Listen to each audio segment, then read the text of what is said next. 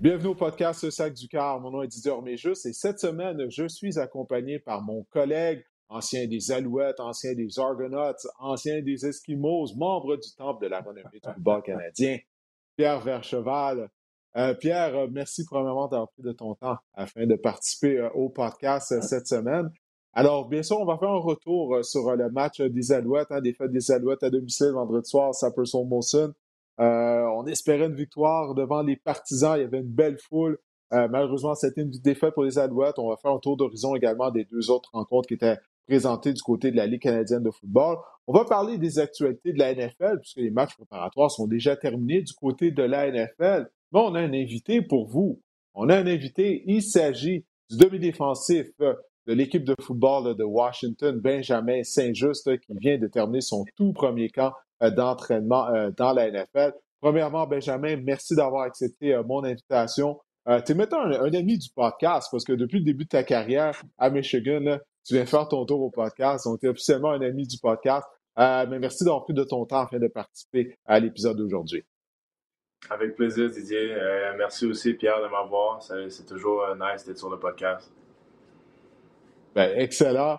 Écoute, ben, premièrement, je vais te demander comment a été ton expérience euh, durant le camp d'entraînement, euh, ton tout premier camp euh, dans la NFL avec Washington. On s'était parlé, j'avais eu la chance de t'interviewer lors de ton passage à Montréal avant que tu quittes pour le camp d'entraînement. bref, dis-moi comment tu as vécu cette, cette première expérience.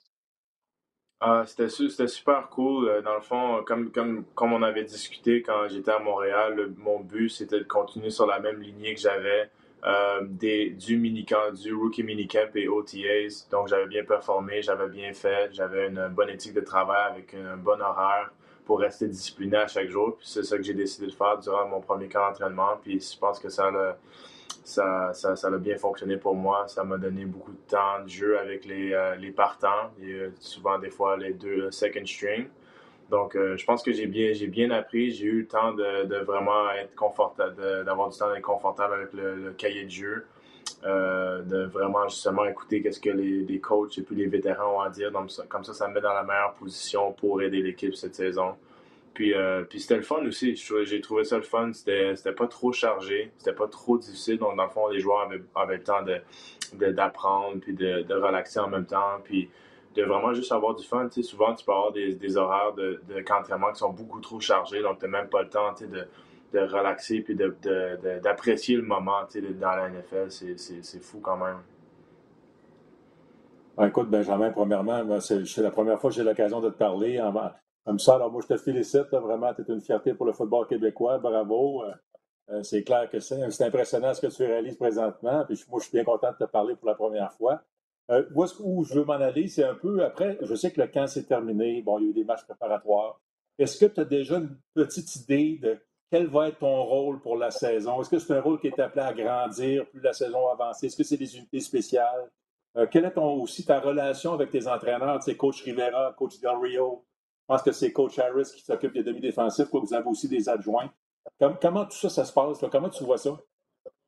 Ben, en fait, moi, j'ai pas vraiment de, de, position définitive en ce moment. Donc, en tant que recrue, on a deux vétérans ici, Kendall Fuller et William Jackson, qui sont euh, en tant que partants en ce moment. Et donc, moi, c'est là que je rentre dans la rotation en tant que recrue.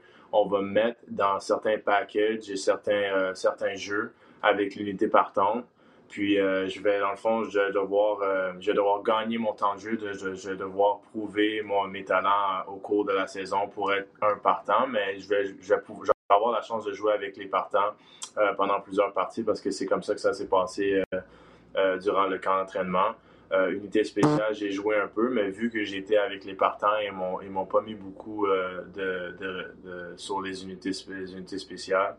Mais non, à date, ma ma relation avec euh, Coach Rivera, Coach Del Rio est vraiment bonne. Euh, ils aiment, ils aiment euh, la manière dont je me comporte. Vraiment un joueur qui est, recru, mais vraiment mature. Je me, je, me, je me, comporte comme un vétéran. Je suis toujours à mon affaire, discipliné. Puis je donne beaucoup d'efforts en, pratique. Donc, toutes les trucs, toutes les choses dont Coach Rivera aime vraiment beaucoup dans, dans leurs joueurs. Puis euh, je pense que on depuis que je suis arrivé ici au mois de mai, on, je suis sur une bonne, une bonne relation avec les euh, Del Rio et Rivera, juste en faisant ces choses-là à chaque jour.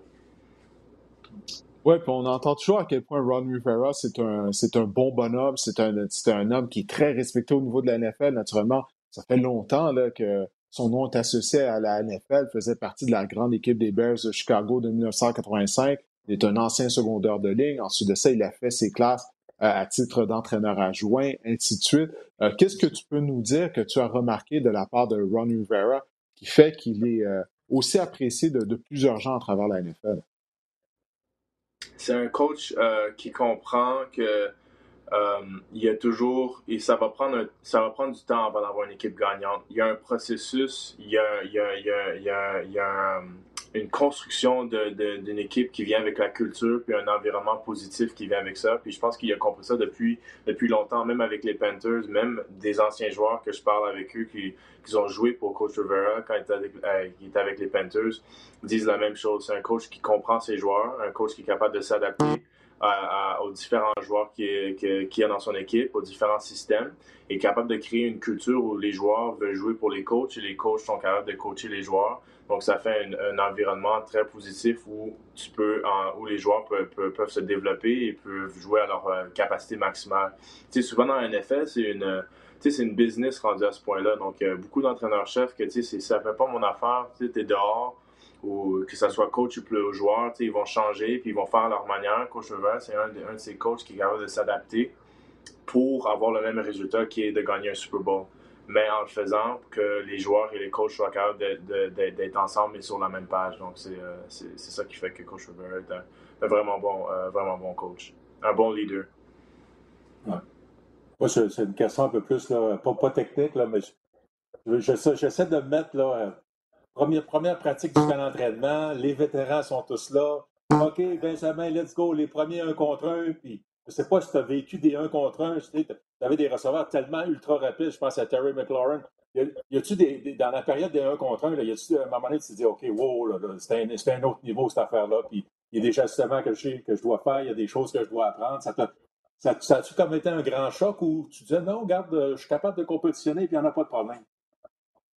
Non, mais j'ai, pas, eu vraiment de gros chocs comme ça parce que de la manière dont j'approchais mes pratiques puis le, camp d'entraînement, c'était vraiment pour, me prouver à moi-même que j'avais ma place dans la NFL dans cette équipe-là. Puis en, allant sur le terrain puis en faisant mes 1 contre 1, que ce soit pratique, 7 contre 7 ou scrimmage ou n'importe quoi, moi j'avais toujours l'attitude que ma place est ici donc, j'ai le même talent que tout le monde et même un peu plus de talent que d'autres, que d'autres joueurs. Donc, je vais, j'essaie de, de, me trouver un poste de partant. Donc, j'avais toujours une mentalité de gagner chaque rep que j'avais et d'être meilleur que l'autre rep que j'ai fait avant ou de la journée d'avant ou de la pratique avant. Donc, toujours, euh, toujours être en, en, en, mode de, de, euh, de, développer mes talents, de, de développer mes, mes, euh, mes faiblesses. Donc, dans le fond, je peux devenir un meilleur joueur à chaque jour.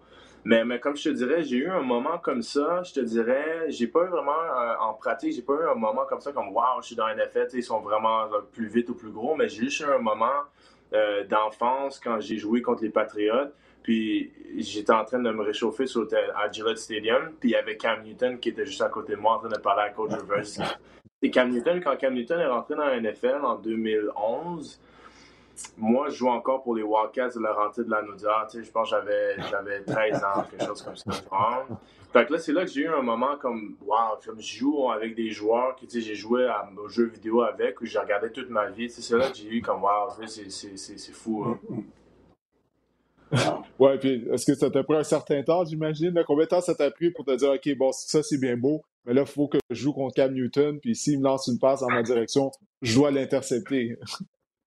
Ben oui, c'est justement ça. C'est pour ça que dans, dans le warm-up, je comme wow, c'est fou, c'est vraiment arrivé. Puis là, quand le, dès, dès, que, le, dès que la, game a commencé, j'étais sur le terrain, c'est comme j'ai tout oublié. Puis, euh, puis mais ça, il faut, il faut, trouver une bonne, bonne balance parce que si, si tu es toujours trop euh, focus sur tout ce que tu fais, puis je dois bien faire tout ça, tu oublies un peu euh, qu'est-ce qui est amusant avec l'expérience de jouer dans la NFL, puis d'être là, puis d'apprécier les moments. Donc, moi, j'essaie toujours d'être focus sur la game, mais après la game ou avant la game, j'apprécie toujours les moments de voir des joueurs comme Cam Newton, euh, de parler avec euh, Lamar Jackson, avec la dernière game qu'on a joué pré-saison. Des trucs comme ça, il n'y a pas beaucoup de joueurs qui peuvent, qui peuvent expérimenter des, des, des événements comme ça. Donc, j'essaie toujours d'apprécier ces moments-là. Oui, puis Pierre, si tu me le permets, je sais que c'est à ton tour de poser une question, mais je vais juste demander à Benjamin, qu'est-ce que tu as pensé de Cam Newton physiquement? Parce que moi, je l'ai déjà vu, j'ai déjà été sur place pour des matchs des Panthers. Puis quand tu le vois physiquement, c'est un peu comme un choc parce que tu dis, mon Dieu, c'est un carrière, il a l'air pratiquement d'un ailier défensif ou d'un ailier rapproché. Il est grand, il est large. Euh, qu'est-ce que tu as pensé en voyant physiquement? Ah, ben c'est sûr que Cam Newton est vraiment grand, comme 6'5, 6'6. Je pense que là, il est un peu moins gros qu'il était avant. Là, il y a une nouvelle diète euh, euh, euh, vegan. Ben, mange, beaucoup moins, mange beaucoup moins de, viande et tout ça. Donc, il a de l'air beaucoup plus slim et puis un peu plus. tu sais, je pense qu'avant, je pense qu'il jouait des fois à 2,40 ou quelque chose comme ça. Là, il est un peu plus, un peu plus mince. Ouais, dans le fond, moi, la question, c'est que tantôt, tu parlais, tu travailles sur tes forces, tu essaies de de compenser sur tes faiblesses. Bon, je pense que là où tu es rendu, tu dois pas avoir des gros super faiblesses, là, surtout si tu es choisi en troisième ronde, tu es rendu dans la NFL. Mais c'est quoi d'après toi qui dit OK, là, pour que je sois un peu plus complet, c'est quoi les éléments sur lesquels tu dis moi, il faut vraiment que je travaille là-dessus? Euh, j'essaie toujours de travailler euh, sur euh, euh, ma, euh, comment, comment, je, comment je reconnais les formations, les concepts et les jeux à l'offense. Parce que rendu à ce niveau-là, c'est plus vraiment qui est le plus vite et qui est le plus fort, c'est qui est le plus intelligent, qui est capable d'utiliser les outils et puis euh, tes coéquipiers autour de toi pour être deux, trois, deux, trois pas avant, le, le, joueur adverse. Donc moi, si je suis capable de d'étudier le, d'étudier le cahier de jeu, puis d'étudier le film, et puis de savoir que mon receveur va courir tel, tel tracé, ou il va faire ça de telle, telle manière. Donc moi, je suis, je suis à l'avance devant lui, donc j'ai pas besoin d'être le plus vite parce que je suis, le plus intelligent sur le jeu, je, comprends qu'est-ce qui se passe, puis je suis à... C'est, euh, difficile à expliquer, mais c'est vraiment un, un, jeu d'échecs rendu dans la NFL. Tu des gars comme Tom Brady, je peux me mettre dans, dans mon stance en press, puis il sait déjà que je vais même pas press, je vais jouer, je vais jouer couverture, euh, euh, couverture euh, cloud ou couverture 2, il va changer le jeu. Tu sais, c'est des trucs comme ça que t'as pas besoin d'être le mhm. plus fort, le plus vite, mais si tu es le plus intelligent, tu vas avoir le dessus sur l'autre équipe. Donc j'essaie de travailler sur ça. Puis dis-moi à quel point là, tu as hâte au début de la saison régulière, ça s'en vient, vous allez jouer votre premier match dimanche le 12 septembre. Là, tu as eu un avant-goût avec les matchs préparatoires. Euh, puis juste de, t'être retrouvé sur un terrain de la NFL durant les matchs préparatoires, euh, est-ce que tu as un moment, tu t'es dit, justement, tu parlais de savourer le moment, est-ce que tu as un moment où tu t'es dit, waouh, OK, je suis là, puis euh, ça, se passe vraiment, là? Ben oui, c'est à chaque, à chaque jour, à chaque partie, à chaque pratique, moi, moi puis les autres recrues ensemble, on, on parle toujours, puis on dit comme des fois, des fois j'oublie que c'est ma job, tu vois. je, vais, moi, je fais juste jouer au foot. J'aime ça le foot, je trouve ça le fun. Puis je m'amuse avec mes coéquipiers. Puis, tu sais, des fois, j'oublie, c'est vraiment ma job. J'arrive à la fin de la semaine, puis je me fais payer. Je suis comme, oh, je me fais payer pour jouer au football. J'oublie des fois, c'est fou. Hein. Alors, ça. moi, moi, une petite question pour le fun, j'ai vu que tu avais été honoré parce que j'ai vu que c'était toi qui étais sur la page couverture du Game Day Magazine dans le match contre les Ravens. Premièrement, t'es-tu fait taquiner par tes coéquipiers? Puis deuxièmement, j'imagine que ta, ta, famille devait être pas mal fière de ça. Ah oui, oui, c'est ça. Mon père, mon père a demandé une copie du, du magazine. Ma mère l'a publié sur Facebook, tout ça. Non, mais, non, mais écoute, tout, le monde était nice. Tout le monde, personne m'a taquiné sur le Game Day. C'était un beau, une belle couverture. C'était nice.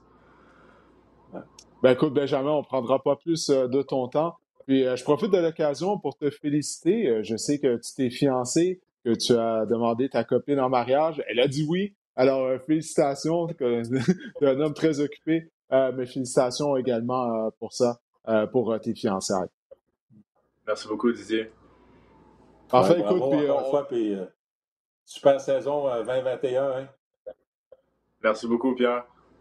Oui, on va te suivre, ça, il n'y a aucun doute, euh, Benjamin, tout au long de la saison. On va, te suivre, on te souhaite de connaître une excellente saison euh, avec euh, Washington. Porte-toi bien, puis merci encore d'être passé au podcast. Oui, vas-y, Pierre, avec une question.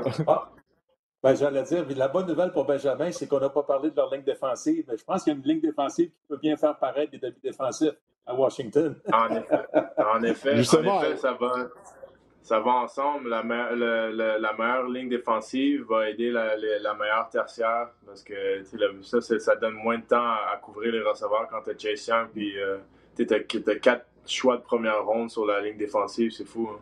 Ouais. Ouais, tu, vas avoir des opportunités de réussir des, des interceptions parce qu'ils vont presser les, les carrières adverses. ouais. OK.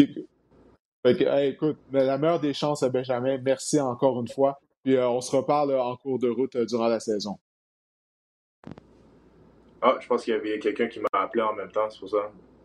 Ah, OK. Ben écoute, euh, je faisais juste te remercier encore une fois de ton temps, de ton passage au podcast. Puis on se reparle au cours de la saison sans faute. Parfait. Merci à vous deux. salut. Alors, Benjamin Saint-Just, moi, je suis toujours impressionné par son calme. Puis, tu as vu comment il nous a expliqué euh, justement son approche envers les entraînements, envers les matchs. C'est pour un joueur qui en est à sa première année dans la NFL. Puis, comme il nous disait, même les, entraîneurs, Ron Rivera s'en est aperçu, Jack Del Rio. Déjà, à ce stade de carrière, il se prépare comme un vétéran. Alors, avec les atouts physiques jumelés à sa préparation, écoute, euh, moi, je crois qu'il va vraiment avoir un impact dès cette année avec Washington. Ah, écoute, non, très impressionnant, posé, calme, euh, intelligent dans ses réponses. Euh. non, vraiment, c'est intéressant. Comme tu dis, je pense que tous les outils sont en place. Puis, comme il parlait aussi que d'un moment donné, c'était les joueurs autour de lui, mais les joueurs autour de lui, il y en a des bons. Que ce soit la ligne défensive, que ce soit les autres demi de coin. Fait je pense que tous les outils sont en place pour que, puisqu'on ait une belle carrière, on va lui souhaiter, c'est certain. Oui, oui, ça, il n'y a aucun doute là-dessus. En tout cas, on va suivre sa carrière euh, à, toutes les semaines, il n'y a aucun doute. Mais pour les gens qui ne le savent pas, qui nous regardent, qui nous écoutent, d'ailleurs, toi, tu as également participé à des camps euh, de la NFL euh, à l'époque, notamment avec les Patriots de la Nouvelle-Angleterre et les Lions de Détroit. comment tu avais vécu ces deux expériences-là? là? Oui, c'est certain que c'était des belles expériences. Malheureusement, ça n'a pas fonctionné les deux fois. Mais tu sais, Didier, c'est pas parce que tu n'as pas les résultats que tu recherches à la fin que ça n'a pas été une belle performance et que tu n'as pas appris beaucoup de choses. Euh, je dis toujours, moi, je suis devenu joueur que je suis devenu dans la Ligue canadienne en raison de ces camps d'entraînement-là parce que j'ai appris beaucoup sur moi-même. Parce que, tu sais, quand tu débarques en Nouvelle-Angleterre, les camps étaient dans Rhode Island, euh, euh Bryan College, un petit collège, il faisait chaud, c'était humide.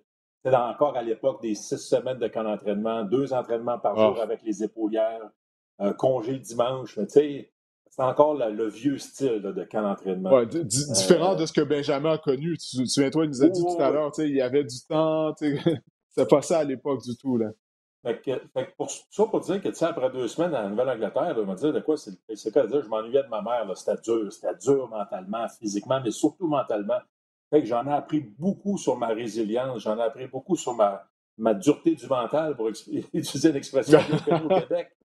Ça, ça a appris beaucoup, tu sais. Évidemment, tu côtoies d'autres joueurs, tu apprends beaucoup les tu apprends, de la technique. Parce que, tu sais, tu pars à l'Université Western, tu t'en vas à la NFL, tu sais, veux, veux pas, euh, il y a quand même une marche qui est assez élevée. Alors, euh, puis j'ai été chanceux, j'avais des, on avait toujours, tu sais, puis c'est encore ça la ligne à l'attaque, il y avait des bons vétérans euh, qui m'ont pris sous l'oreille, qui m'ont appris des choses, qui ont pris soin de moi pendant le camp. Euh, puis c'est drôle parce que je sais que tu es un fervent amateur de football universitaire. Il y avait un centre à l'époque qui s'appelait Trevor Matic. Trevor Matic, qui est sur le football universitaire. Oui, oui, oui, oui, qui travaille, oui, oui, comme, euh, comme analyste. À ESPN, c'est le football universitaire. Oui, oui, Trevor oui. Matic, OK, oui, oui, oui, oui, oui. ah oui, OK. Il, il, était là à, parce que tu as participé au camp des Patriots. C'est lui, centre. Ah oui. Oui, lui, il avait joué. Euh, tu sais, le bloqueur vedette à l'époque s'appelait Bruce Armstrong. Écoute, les carrières, tu avais Steve Grogan, euh, Doug Flutie, Tony Eason, euh, les receveurs vedettes, Irvin Fryer, Stanley Morgan. Ça, c'était en quelle année, ça? Ça, 88. 88, donc quand même trois ans avant, ils avaient participé au Super Bowl contre les Bears, ouais. Ouais, ouais, exactement. Fait que Andrew Tippett était le, secondaire vedette. Jeff Fiegels était un batteur de dégagement recru. Jeff Fiegels, il a joué, euh, je pense, Il n'a pas joué en 20 ans? Ouais. Ben oui, oui c'était fou. Là. Lui, lui, il commençait, c'était un, un, batteur recru. Je travaillais beaucoup avec lui parce que moi, ma porte d'entrée au camp d'entraînement, c'était j'étais spécialiste des longues remises aussi, en plus de jouer sur la ligne à l'attaque. Puis l'entraîneur des unités spéciales, un certain Dante Scarnecchia. Ah oui, une unité spéciale. entraîneur des ben oui, spéciales. Oui, il faisait unité spéciale et Eli rapproché à l'époque. Ah oui. Il lui devenu un grand entraîneur de ligne à ben l'attaque, un des meilleurs dans l'histoire de la NFL. Puis lorsque tu étais à Détroit, est-ce que, est que Barry Sanders était déjà là? que... Barry Sanders était là, un chic type. Écoute, moi, j'ai toujours souvent, je compte cette histoire-là, Barry Sanders. Juste pour euh, un peu expliquer aux gens que ce gars-là, il est au temple de la renommée, c'est un des plus grands, un des meilleurs, mais une humilité exceptionnelle. Euh, il y a une journée, je pense que ça devait être un dimanche, souvent c'était le dimanche, c'était le congé, puis euh, déjeuner optionnel, mais moi, bon, on est à l'hôtel de l'équipe pendant le camp d'entraînement, j'ai rien d'autre à faire, puis je suis un gars de ligne en attaque, c'est sûr que je ne sauterais pas un repas gratuit, Didier. c'est clair. ça ne t'entend pas le déjeuner? Je m'en vais, je m'en vais. Tu 8 heures, tu n'as pas mangé. Ouais. Il n'y a personne, personne dans la cafétéria, personne dans la salle de l'hôtel euh, où c'est qu'il y avait le buffet.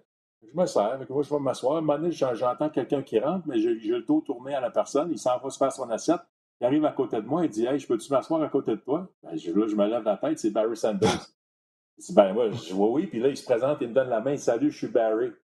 Euh, oui, mais c'est qui, toi, là, là tu sais? Mais là, on se met à jaser de, on se met à jaser de tout et de rien. Tu sais, moi, là, quand, Barry Sanders, quand je le vois à la télé, quand j'entends son nom, moi, c'est. Tu toujours ce souvenir-là. Au-delà du grand joueur qu'il a été, c'est aussi une grande personne. Mais là, malheureusement, ça n'a pas fonctionné non plus, mais on avait un, joueur, un entraîneur de la ligne en attaque qui était un grand technicien. J'ai appris tellement de techniques, tellement de jeux de différents que j'ai ramené dans la Ligue canadienne quand je suis revenu par la suite. Encore une fois, ça n'a pas marché mais ça m'a amené à un autre niveau. ça a toujours été des belles expériences, même si c'est sûr que tu es déçu quand tu te fais dire euh, euh va-t'en voir le directeur général, puis oublie pas ton livre de jeu. Là. Euh, ouais, non, c'est hein, Quand tu te fais cogner sur ta porte à 5-6 heures du matin, c'est pas le fun, là, mais écoute. Euh, mais c'était des super expériences, je ne le regrette pas. Puis le, le, le gars qui m'avait mis sous contrat, c'était Kevin Colbert qui était directeur du, personnel euh, professionnel, mais qui est rendu directeur général des Steelers de Pittsburgh présentement. ça fait longtemps qu'il est DG des Steelers en plus, ouais. Ouais. Fait que, tu sais, il y a toujours le fun. Ah, quand j'en vois ces noms-là, -là, c'est toujours, euh, toujours intéressant d'avoir un peu le cheminement de ces personnes-là. Ouais, ben, ça montre à quel point le monde du football est petit, hein, également, là du moment que tu connais hein, quelqu'un un endroit, euh, c'est très petit. Il n'y a pas 6 degrés de séparation, je pense qu'il y en a deux euh, dans le monde du football, que ce soit au Canada ou aux États-Unis. Ah, ben, je suis content que tu aies pu partager ces anecdotes-là avec les gens qui nous écoutent ou qui nous regardent. Il n'y a pas beaucoup de gens qui savent que tu as participé à des camps d'entraînement, à deux camps d'entraînement de la et, tu sais, et tu sais, Didier, que le Journal de Montréal avait fait une histoire à l'époque. C'était Serge Amiot qui était le, gars qui faisait beaucoup d'histoires dans le Journal de Montréal. Oui, oui, oui, je me souviens de Serge Amiot, mais oui. Et il m'avait déclaré, c'est lui qui m'a déclaré comme premier Québécois de l'histoire à participer dans un camp de la, NFL. Parce que cette année-là, tu avais aussi Tommy Kane, qui était un Montréalais. Ancien receveur de passe, oui, ben oui. Mais lui, avec, lui faisait son camp avec les Seahawks de Seattle. Donc, il était trois heures en retard sur moi. Donc, moi, j'ai ah! officiellement embarqué sur le terrain trois heures avant lui, même si le temps commençait la même journée. Fait que c'était la blague un peu. C'est ce qui faisait de moi, entre guillemets, officiellement le premier. ben, ça, c'est comme quand une femme a deux jumeaux. Hein? Donc, mais qui est sorti le premier? Donc là, ça a été toi, finalement, tout juste avant euh, Tommy Kane. bon, ben ça, c'est excellent. Ah, ben écoute, Pierre, avant de se tourner vers la Ligue canadienne, étant donné qu'on parle de NFL depuis le début du podcast, on va y aller euh, brièvement. On va faire une revue des, actualités là, qui sont sorties au cours des derniers jours euh, du côté de la Ligue nationale de, football. On va commencer avec euh, les Bears de Chicago.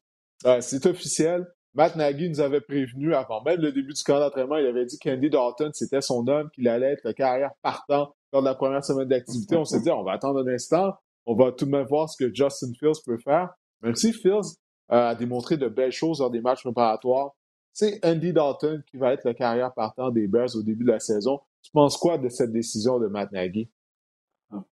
Ouais, écoute, moi, je suis sûr que j'aurais passé un autre appel. C'est peut-être Matt Nagy aussi qui se dit, puis qui dit on va protéger la concession. Euh, il est conscient qu'il n'y a pas une grosse ligne à l'attaque. Il est conscient qu'il n'y a pas des grands receveurs. Il est conscient que peut-être ce n'est pas une bonne idée d'envoyer Justin Field à l'abattoir tôt dans la saison. Euh, peut-être mm-hmm. c'est plus simple d'envoyer Andy Dalton le, premier dimanche soir à Los Angeles contre les Rams, contre la défense Aaron Donald. Peut-être que c'est par pitié, non, mais tu sais, c'est sûr qu'on fait des blagues avec, avec, ça, mais sûrement que ça a dû, ça a dû être discuté. Fait qu'on va envoyer Andy Dalton à l'abattoir peut-être le premier mois. On va voir comment on va s'améliorer. Moi, je pense que Justin Field, il va jouer cette année, je ne peux pas croire. Là. Euh, parce que les Bears, c'est pas comme si les Bears avaient grosse défensive, unité spéciale solide, grosse ligne à l'attaque, gros jeu au sol tous ensemble avec Andy Dalton, tu pourrais aller loin. On n'a pas ça. Euh, puis tu sais, c'est une ligne en attaque qui est mauvaise, mais à un moment donné, un corps mobile va t'aider aussi. Alors, c'est un peu la discussion, j'imagine, à Chicago. Mais moi, j'ai de la misère à croire. Je ne prends pas un carrière 11e au total dans la première ronde pour, l'asseoir sur le banc, comme ça. Là. Non, je sais que les Chiefs l'ont fait, je sais que les Chiefs l'ont fait, mais regarde, avec, avec Patrick Mahomes, il, il, il s'est resté assis, mais Alex Smith. Oui, mais on avait Alex Smith. Ben oui, mais c'est ça. Souviens-toi, lors de la première moitié de cette saison-là, Alex Smith, on parlait de lui comme un candidat potentiel au titre de joueur par excellence de la NFL. À quel point il avait bien joué euh, au début de cette saison. Et puis, euh, écoute, Andy euh, Alex Smith est un meilleur carrière à ce stade-là de sa carrière qu'Andy Dalton ne l'est présentement. Donc, je ne crois pas que c'est vraiment une, une, très bonne comparaison. Il y a bien des gens dans les médias qui font cette comparaison-là, mais je crois que c'est une comparaison boiteuse. Mais tôt ou tard, oui, je suis bien d'accord avec toi que Justin Fields, on va le voir sur le terrain. C'est pas une mauvaise chose. Regarde, comme, comme tu l'as dit, il faut protéger la concession. Euh, pourquoi envoyer Fields tout de suite dans la mêlée, même si selon moi, euh, son talent est indéniable, mais vaut mieux être patient. Il n'y a jamais une carrière de carrière qui a été déroutée parce qu'on a trop attendu pour le faire jouer. Mais il y en a eu plusieurs qui ont été déroutés parce qu'on l'a fait jouer trop long. On a fait jouer des jeunes carrières trop rapidement derrière de mauvaises lignes à attaque. Ils ont perdu leur confiance éventuellement. Alors, euh, Matt Nagy, qui prône la, patience, puis je, suis bien d'accord avec lui à ce niveau-là. maintenant, il y a les Rams. Tu parlais des Rams. Ben, ils vont avoir un nouveau demi à l'attaque partant, puisqu'ils ont complété une transaction avec les Patriots de la Nouvelle-Angleterre afin d'amener Sony Michel euh, à Los Angeles.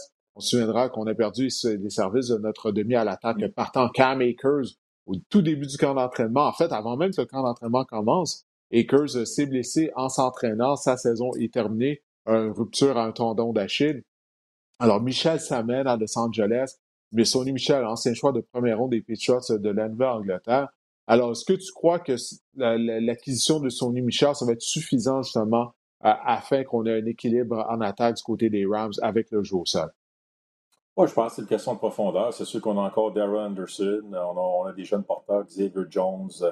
Euh, bon, on a des gars qui sont au camp d'entraînement, mais c'est clair qu'on avait besoin de profondeur. Tu l'as dit, Cam Akers, c'est venu changer tout.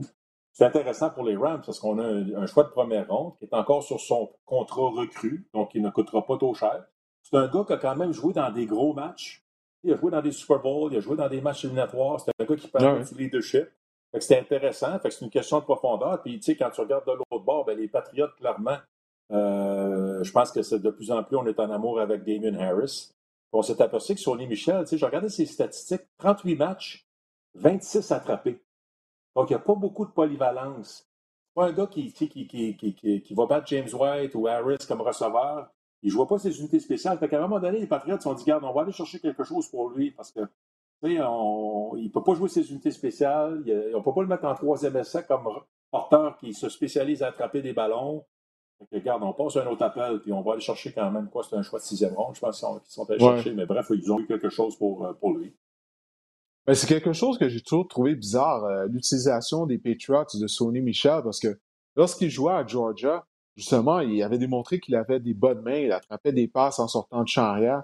Puis avec les Patriots, on lui lançait jamais le ballon. J'ai jamais compris pourquoi. Alors peut-être que ça va être une facette qu'on va découvrir à nouveau de la part de Michel lorsqu'il va se joindre au Rams. Tu as raison, on lui lançait jamais le ballon euh, du côté des Patriots euh, de la Nouvelle-Angleterre. Tu as parlé de Damien Harris. Il y, a un joueur, il y a un joueur qui a été repêché cette année également, qui a connu tout un camp. C'est Romandre Stevenson, produit de l'Université d'Oklahoma. C'est un gros porteur de ballon, Pierre, 200, près de 250 livres. Euh, il se, déplace bien. Il a connu un excellent camp d'entraînement. On le compare à le Garrett Blunt. Souviens-toi, Blunt qui avait un gros physique, un porteur de ballon robuste. Alors ça, c'est le genre de demi à l'attaque que Bill Belichick aime habituellement. Stevenson va avoir un rôle clé euh, dans le champ arrière des Patriots. Donc, on avait beaucoup de profondeur. On pouvait se permettre euh, d'échanger Michel. Je hâte de voir si Sonny Michel va rester en santé. Tu sais, avec ses genoux, souvent, il ratait des matchs du côté des Patriots. Alors, euh, déjà, du, côté des Rams, on a déjà un porteur de ballon avec les genoux fragiles, en Todd Gurley. Alors, en espérant que Michel va pouvoir rester euh, en santé du côté de Los Angeles. Euh, Sean Payton, pas de surprise, il a arrêté son choix sur James Winston à titre de carrière partant. Donc, Winston qui a gagné sa bataille face à Taysom Hill. J'imagine toi aussi, tu n'as pas été surpris. Surtout qu'on avait diffusé le match du lundi soir contre les Saints lorsqu'ils ont affronté les Jaguars. Et Winston a complété deux bombes pour des touchés. Oui, non, finalement, il a gradué, il a eu son diplôme de l'Université des carrières de Harvard. c'est ça qu'il avait dit. Moi, je me joins aux Saints. Je vais avoir une formation de Harvard à, la position de carrière parce qu'il voulait relancer sa carrière, puis c'était une super bonne décision pour lui. C'est sûr qu'avec Sean Payton, sa sélection de jeu, sa préparation, moi, moi dans, ma, tête, du début, c'est sûr que bon, s'il avait été horrible, mauvais, encore une fois, machine à revirement, probablement qu'on n'aurait on pas pris la même décision. Mais moi, dans ma tête, la logique, c'était que il faut que ce soit James Winston. Parce que, je pense que c'est un meilleur passeur, un meilleur talent. C'est sûr qu'on va avoir une attaque plus verticale. Mais aussi, on ne peut pas se priver du package Taysom Hill. C'est important dans l'attaque de Sean Payton d'avoir cette espèce de gadget de canif suisse qui fait toutes sortes d'affaires. Si c'était Hill qui est corps partant, tu n'as plus cette dimension-là. Fait que moi, dans ma, tête, c'était clair que c'était plus simple d'avoir Winston, garder Hill dans son rôle, mais bon, ils ont, fait quand même une compétition, mais c'est clair que maintenant, euh, juste l'attaque verticale, si on ne pouvait pas faire avec Drew Brees, on va pouvoir le faire avec James Winston. Oh, oui, donc c'est aucun doute, Drew Brees avait un bras puissant au cours des dernières années, puis on l'a vu Winston lors du match préparatoire contre Jacksonville. Euh, lui, il n'a pas peur de tenter des longs passes, puis il a le bras pour le faire. Mais une chose, Pierre, je crois qu'il va être à du côté de Taysom Hill, c'est que je lisais qu'il a changé ses méthodes d'entraînement durant la saison morte. Étant donné que lui, il y allait le tout pour le tout, il voulait devenir un carrière partant euh, des Saintes, donc il a perdu du poids. Il s'est entraîné de façon différente, faisait moins de squats, faisait moins d'exercices avec euh, ses jambes, s'est concentré naturellement à travailler euh, sur ses passes. Donc, il est arrivé plus vite au camp des Saints. Est-ce qu'il va être le même joueur euh, explosif, le même joueur robuste qu'il est, qu'il a été par le passé dans son rôle d'homme à tout faire du côté de l'attaque des Saints? C'est ça, c'est cette combinaison mm. de, vitesse, de rapidité, son cabaret, sa force, c'est ça qui faisait de lui un joueur unique, naturellement avec ses talents de passeur. Mais ça va être quelque chose à surveiller si on l'utilise dans ce rôle-là. Et qui va être aussi productif étant donné qu'il a changé son corps, d'arriver plus vite au camp d'entraînement.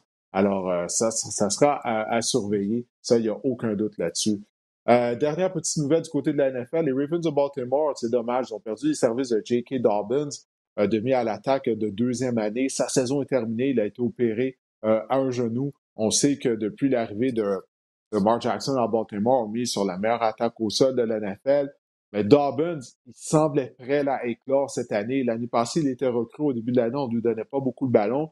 Mais clairement, vers la fin de la saison, c'est lui le demi à l'attaque le plus talentueux des Ravens. Ouais, non, c'est dommage. Puis la tradition va continuer là, parce que je regardais les statistiques des, Ravens.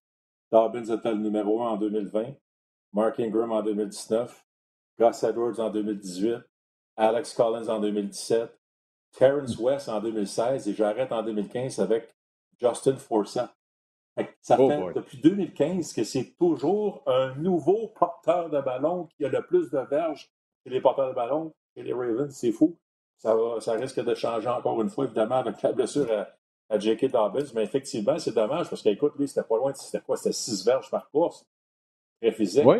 il y a une dimension. Une des moyennes de la fait que là, écoute, c'est sûr que là, on va se rabattre sur le, peut-être un joueur très sous-estimé, moi, je pense, le Gus de Boss, le Gus Edwards, qui ne fait pas du mauvais boulot, qui, je pense qu'il est un gars sous-estimé à travers la Ligue.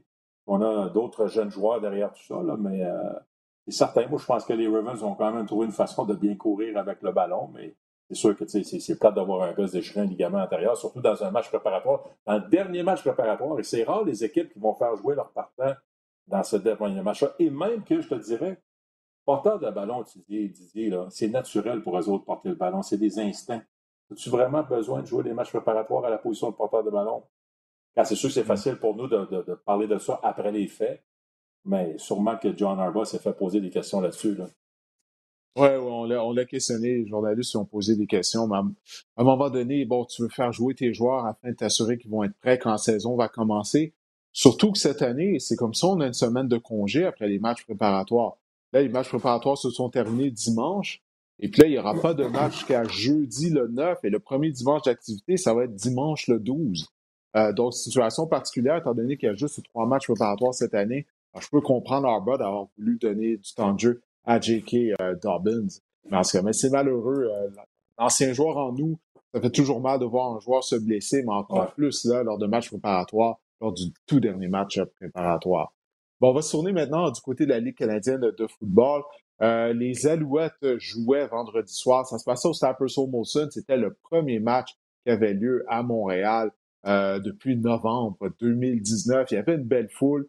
Euh, la capacité maximale était de 15 000 personnes en raison de la pandémie. Il y avait près de 15 000 personnes, 14 000 et des poussières. Et les gens qui étaient là, ben, tu voyais qu'ils avaient soif de football, qu'ils étaient contents de revoir les Alouettes sur le terrain du Stade Molson. Il y avait vraiment une belle ambiance, une belle soirée, belle température. La canicule était terminée, donc on était bien à l'extérieur. Mais malheureusement, Pierre, ça a été une défaite de 27 à 10. Les Tiger Cats ont cassé le party, comme on dit en bon québécois. Et la, première chose qu'il faut parler, c'est la performance du carrière Vernon Adams. Euh, Adams, il avait connu un mauvais match à Calgary, connu un mauvais match contre les Tiger Cats de Hamilton, très imprécis. Et ses propos après la rencontre, il avait l'air d'un joueur qui avait perdu confiance lui-même, se questionnait. Alors, qu'est-ce que tu as pensé de sa performance sur le terrain et ensuite de ça, de ses propos après le match? Oui, c'est certain que premièrement, la recette des Alouettes, c'est la première recette, c'est le premier match, c'est 29 courses, 22 passes. après ça, quand on perd à Calgary, 24 courses, 42 passes. C'est pas ça. On perd contre Hamilton, 18 courses, 37 passes. C'est pas ça la recette. en partant, Vernon Adams n'est pas le genre de corps qui doit lancer 35, 40, 45 passes par match. Oubliez ça tout de suite. Ça me prend de l'équilibre. Fait qu'on n'a pas eu d'équilibre, on n'a pas eu de distribution. Et euh, Vernon Adams, là, j'ai trouvé qu'il manquait d'anticipation. C'est pas qu'il n'était pas capable de figurer ce qui se passait devant lui. Il lançait en retard, il lançait toujours derrière ses receveurs ou il lançait en retard, puis son interception, c'est parce que tu lances dans le flanc en retard, combiné au fait que le receveur n'a pas été très combatif pour revenir vers le ballon. Là, ça n'a pas aidé. Là. Mais mm. euh, c'est clair qu'il se pose beaucoup de questions. On dirait qu'il veut trop être parfait. Et moi, je trouve que là, on ne l'aide pas avec la sélection de jeu. Il est toujours dans la pochette. C'est un gars qui doit utiliser ses jambes. C'est un gars qui doit bouger. je sais qu'on est conscient chez les Alouettes. On se dit, et on l'a avoué, ils l'ont avoué ouvertement que on n'est peut-être pas super équipé à la position de numéro 2 là, chez les carrières. Fait qu'on ne veut pas voir Vernon Adams se blesser. Mais il y a, y a, un équilibre qu'il faut avoir entre. Oui, je sais qu'on ne veut pas qu'il se blesse, mais maintenant, on ne peut pas y mettre un carcan lui demander de faire des choses que c'est pas ça, ça dans sa nature. Moi, 37, 35 ou 37 passes de la pochette, c'est pas ça, Vernon Adams. Il mm-hmm. faut qu'il utilise ses jambes. Il faut, moi, je veux qu'il regarde les bandes vidéo de Cody Fajardo, puis je veux qu'il joue comme ça. oui, il va peut-être avoir un risque de blessure, mais à un moment donné, il faut essayer de trouver le juste milieu. Oui, non, ça, ça, je suis d'accord avec toi. Puis comme tu l'as dit, il essaie vraiment d'en faire trop. Lui-même, il a dit, il a dit qu'il ressentait la pression de carrière partant euh, parce qu'il ne faut pas oublier, Vernon Adams, c'est la première fois depuis le début de sa carrière dans la Ligue canadienne de football qu'il commence une saison à titre de carrière partant. Alors, il dit qu'il ressent la pression bon, de, vouloir bien faire, de justifier le contrat que l'organisation lui a donné, de faire plaisir aux partisans également. Donc, ça explique possiblement pourquoi il essaie euh, de trop en faire. D'ailleurs, euh, aujourd'hui, après la séance d'entraînement, lors de la rencontre avec les médias, eh il a dit qu'il s'est entretenu avec Carrie Jones et que Carrie Jones, qui est lui-même un ancien carrière étoile de la Ligue canadienne, ben, il lui a dit que, que lui aussi, il avait ressenti ça au début de sa carrière, lorsqu'il est devenu carrière partant, cette pression, cette tendance à vouloir trop en faire. Alors, s'il y a quelqu'un qui peut bien euh, conseiller Vernon Adams, c'est bel et bien Carrie Jones parce qu'il a connu tout ça. Mais il va falloir que Vernon Adams joue mieux que ça, parce que c'est simple s'il continue d'offrir ce genre de performance on ne pourra pas gagner. Tu as parlé du manque d'équilibre. On était prêt. Là. Du côté des Tiger Cats, Pierre, je crois qu'on n'avait pas oublié la performance de 200 verges au sol en 2019 que Stan Back avait eu à Montréal contre Hamilton. On l'avait sur le cœur. On est arrivé, on était prêt. Il n'y avait pas de corridor de course.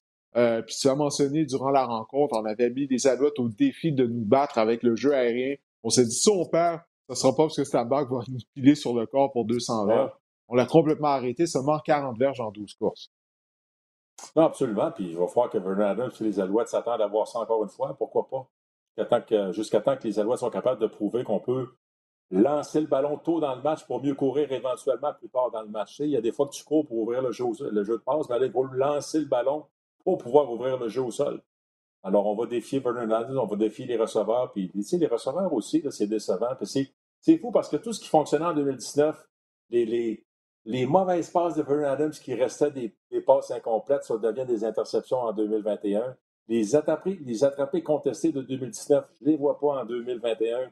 On dirait que tout ça, ce qui fonctionnait en 2019, ça ne fonctionne pas pour l'instant. Je, euh, je taquinais l'entraîneur des receveurs, Bobby Gordon, à l'entraînement justement aujourd'hui. Je disais, il va falloir que tu fasses pratiquer tes, tes joueurs avec des ballons 50-50. Il me semble que tes attrapés contestés, euh, ne vois pas tes receveurs sortir du, du, gagnant bien bien du duel. Puis il m'a regardé en me disant, il y a d'autres tes affaires, Vachonal. Et, euh, parce qu'on on, on, se taquine tout le temps. C'est un ancien coéquipier là, à Toronto, fait que je le connais bien. C'est un bon gars. Mais tu sais, je, je le connais avec ça, mais c'est un peu ça. Là, tu sais, euh, on dirait que et les receveurs aussi doivent nous en donner plus. Beaucoup de passes échappées, les attrapés contestés. on n'aide pas le carrière non plus, même si le carrière, des fois, ça n'aide pas lui-même. Oui, non, c'est vrai. Écoute, moi, je pense à Eugene Lewis. Euh, en 2019, les attrapés contestés, il les réussissait, il les réussissait constamment. Puis ça a commencé dès le premier match de la saison, souviens-toi, Edmonton, dans la zone début. Il a échappé une passe, c'était un attrapé contesté, pas un attrapé facile à faire, on s'entend là-dessus. Mais qu'en 2019, il semble qu'il réussissait tout le temps ce genre de catch-up. C'est la même chose qu'on a vu à Calgary la semaine dernière contre Hamilton. C'est comme si là, on n'est pas capable de jouer de chance. Euh, mais est-ce que j'ai euh, bien hâte de, voir ça, parce que là, on va affronter euh, Ottawa, une équipe qui se cherche. Se cherche en attaque, mais la défense du Rouge et Noir joue bien. Par contre, on aura la chance d'en parler un peu plus tard. on a accordé également beaucoup de gros jeux du côté des Alouettes, des gros jeux sur des unités spéciales. Premier jeu de la rencontre, long retour de Frankie Williams. On le dit tout le temps, euh, que les unités spéciales donnent le ton à une rencontre. Là, c'est l'exemple parfait. C'est le premier jeu d'un mm. match de football. Toujours roboté d'envoi. Et les Tiger Cats ont gagné ce jeu-là à plate couture. C'est dommage que les unités spéciales avaient bien fait, mis à part des mauvaises remises lors des deux premières semaines. Ouais. Ouais, donc, ça a été une grosse différence. Là, euh, en plus, tu as corps, ben, le corps réserviste, mais sais, corps réserviste Dean Evans, mais il a profité d'un super positionnement sur le terrain. Mais Frankie Williams est excellent, plusieurs retours. Puis, sais, les Tiger Cats là, ont démontré de la fierté parce que, tout ce qu'ils n'ont pas fait dans, lors des deux premiers matchs, ils l'ont fait lors du match contre les Alouettes. Ils ont eu, écoute, la première séquence, tu as, le retour de 49 verges, tu as la passe de tuer de 30 verges. Tu as deux jeux explosifs sur la première séquence. Il y en avait un en deux matchs. Il y en avait déjà plus dans la première séquence contre les Alouettes que les, deux derniers, les deux premiers matchs. On était l'équipe la plus physique euh, de façon générale. On a fait des jeux explosifs, on a fait des gros jeux en défensive, on était meilleurs ces unités spéciales. On a gagné la bataille des tranchées euh, dans, dans certaines facettes. Bon, la ligne à l'attaque s'est faite brasser par la ligne défensive des, des Alouettes, mais on a arrêté le jeu au sol, on était capable de courir. ça, c'est un élément physique qu'on n'était pas capable de faire tout ce que les Tiger Cats ne faisaient pas, on était capable de faire contre les Alouettes. ça, c'était, euh, ça, c'était bien frustrant à voir. Puis les unités spéciales, mine de rien, je regardais les statistiques. 15 euh, séquences offensives chacun, chaque équipe. Hamilton partait à, son, à, sa ligne de 46 en moyenne, puis les Alouettes partaient à leur ligne de 30 en moyenne.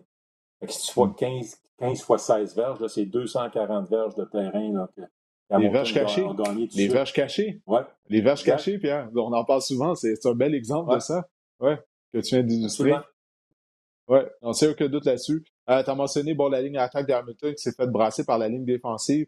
La ligne défensive, elle devait connaître un gros match. Moi, elle m'a vraiment déçu contre les St. Peters de Calgary. On affrontait une carrière recrue avec deux bloqueurs euh, qui effectuaient les, premiers départs de leur carrière. On a réussi seulement un sac. Là, on a eu quatre sacs en première demi, six au total, euh, deux réussis par Michael Wakefield. Donc, au moins, la ligne défensive, elle, elle a su rebondir après sa contre-performance contre les St. Peters de Calgary. Maintenant, question de savoir est-ce que l'attaque va pouvoir rebondir vendredi soir à Ottawa. Euh, ça, ça reste à voir. justement, en parlant du rouge et noir, Ottawa s'est incliné euh, par la marque de 24 à 12 contre les Lions de la Colombie-Britannique. On n'a pas marqué de toucher.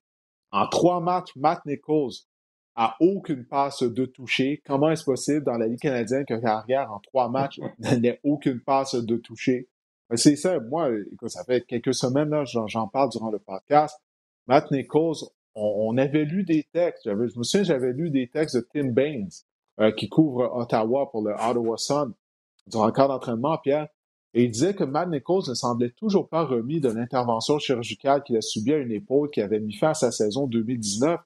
Et les matchs ont commencé, puis on s'est rendu compte, ben effectivement, il n'a plus de bras, tente rarement de longs passes. Ça, c'est vraiment un problème du côté d'Ottawa parce que lorsque tu regardes les deux autres facettes de jeu, La défense joue bien depuis le début de la saison. Les unités spéciales font le travail également. C'est vraiment le cas arrière qui ne livre pas la marchandise. Alors, je pose la question, est-ce que tu t'attends peut-être à avoir un changement de carrière cette semaine du côté d'Ottawa ou est-ce qu'on va envoyer Dominic Davis dans la mêlée afin de brouiller les cartes un peu, lui donner quelques séquences? Il faut faire quelque chose du côté du rouge et noir. ça ne peut pas ben construire comme ça. Ouais, peut-être que Dominic Davis, on peut l'utiliser un peu comme Paul Lapolice utilisait Chris Traveler à, à Winnipeg. Je pense pas qu'on va faire un changement de partant, quoique Paul Lapolice a dit qu'il allait réévaluer tout. Mais quand je regarde, c'est vrai que Matt Nichols joue pas du bon football. C'est vrai que son bras est pas puissant et il a de la misère à lancer dans les zones profondes. En même temps, sa ligne à l'attaque, trois lignes à l'attaque différentes en trois matchs. Son, groupe de son groupe de receveurs, Didier, là, je pense pas que c'est un groupe de receveurs qui fait peur à personne, ça, Donc, je, donc, je me dis, c'est pas juste Matt Nichols, même si c'est quand même lui qui doit en donner plus, mais son, ses receveurs sont pas, c'est pas un grand groupe. Sa ligne à l'attaque en arrache. L'attaque en général, il n'y a pas de jeu explosif, il n'y a pas de gros jeu. Du football à trois essais, c'est pas vrai que tu vas faire 20 jeux de 5 verges d'affilée. Tu vas t'enfarger, tu vas faire une erreur, l'autre équipe va sauter sur une de tes erreurs. Ça te prend des gros jeux. Si tu veux marquer des points, si tu veux marquer des touchés, ça te prend des gros jeux pour traverser le terrain, rentrer dans la zone payante. Fait qu'Ottawa ne fait pas de gros jeux, rentre rarement dans la zone payante. Ils ont un touché en trois matchs, un touché offensif en trois matchs. C'est ça, pour moi, Incroyable, le hein. plus gros problème. C'est sûr que pour générer des jeux explosifs, ça te prend du temps. Ta ligne est-elle capable de t'en donner? Pas, pour l'instant. Tes affaires, tu sais, mm-hmm. tes receveurs doivent se démarquer. Euh, en tout cas, c'est pour l'ensemble de l'œuvre, on va dire de quoi. C'est clair que Paul la police, euh, il n'a pas le même talent offensif qu'il avait à Winnipeg, hein, on s'entend là. Non, non, pas la, pas la même ligne à l'attaque, pas la même carrière, pas les mêmes receveurs, ça n'a aucun doute euh, là-dessus. Mais j'ai bien hâte de voir quel genre de spectacle que ça va offrir vendredi soir au stade de la place TD entre les Alouettes euh, et le Rouge et Noir. Et la, dernière rencontre euh, qui était présentée au niveau de la Ligue canadienne lors de la quatrième semaine d'activité, ben, mettons aux prises les Stampeders de Calgary aux Blue Bombers de Winnipeg. Les Bombers ont gagné de justesse 18 à 16. René Paradez, le spécialiste des bottées de précision des Stampeders, a raté une tentative de placement de 52 verres sur le dernier jeu euh, du match. Euh, mais je te pose la question, Pierre, parce que ça a été un match à bas pointage, 18 à 16, match final. Et lorsque je regarde euh, les, les, matchs qui ont été joués depuis le début de la saison là, à travers la Ligue canadienne, c'est souvent à bas pointage. Qu'est-ce que tu penses de la qualité du, du football, la qualité de, de ce match-up, premièrement entre les St. Peters et les Blue Bombers, mais également en général depuis le début de la saison au niveau de la Ligue canadienne? Parce que les équipes de peine et de misère sont en mesure de marquer 30 points, et plus souvent qu'autrement, ben, elles n'atteignent même pas la marque des 30 points. Ben, d'entrée de jeu, historiquement, c'est toujours ça va toujours plus facile. toujours plus facile pour l'unité défensive en début de saison. Et je pense que c'est encore c'est encore plus amplifié avec tout ce qui, est arrivé, le fait que bon, il n'y a pas eu de football pendant une saison, qu'en d'entraînement, mm-hmm. bon, sans épaulière, tout ça, pas de match préparatoire. Fait que, tu sais, toujours, moi, je dis toujours, en attaque, il faut que tu bâtisses. En défensive, il faut que tu démolisses. C'est pas mal plus facile de démolir que de bâtir. C'est pas mal plus vite de démolir que de bâtir. Tu sais, bâtir, là, ça prend, tu sais, il faut... En tout cas, tu sais, je fais l'analogie à la construction un petit peu. Mais, tu sais, c'est ça pareil. Ça paraît. Ça paraît. Écoute, à part, à part Saskatchewan, là, qui, a, marqué deux fois plus de 30 points au 30 euh, des deux premiers matchs, c'est difficile. Et ça se passe surtout dans la zone payante. Hein. C'est quand il y a moins d'espace, quand c'est plus serré. On dirait que le, manque de synchronisme et de, timing des attaques est encore plus évident. Mais je pense que ça va se replacer éventuellement. Là, mais clairement, les, unités défensives vont dessus pour l'instant. Oui, non, ça, il n'y a aucun doute là-dessus. En ce que ça va être quelque chose à, surveiller. Euh, comme tu as mentionné, là, ça faisait près de deux ans que personne n'avait joué. C'est une saison particulière parce que là, c'est déjà la fête du travail qui s'en vient, puis la saison la Ligue canadienne vient de commencer. Habituellement, la fin du travail, c'est la mi-saison du côté de la Ligue canadienne, puis la saison de la NFL commence. Puis là, la saison de la NFL va commencer, mais celle de la Ligue canadienne est encore jeune. C'est tout à fait bizarre. C'est la semaine dernière, j'avais entendu Ah, le week-end, la fête du travail s'en vient. J'étais comme, hein? comme comment? la saison de la Ligue canadienne vient de commencer. J'étais comme, ben oui, c'est vrai, on est presque rendu au mois de septembre déjà. Euh, donc, euh, c'est vraiment une saison particulière.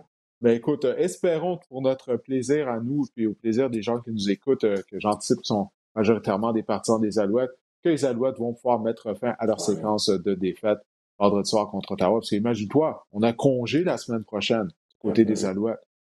Écoute, il fallait partir en semaine de congé avec trois défaites de suite et une défaite contre Ottawa euh, qui se cherche, ce serait vraiment pas de bonne chose. Donc, on, va voir qu'est-ce qui va arriver. non, on ne veut pas aller là. On va, va pas y passer. On va pas y passer tout de suite. On, va voir qu'est-ce qui va arriver vendredi soir à Ottawa.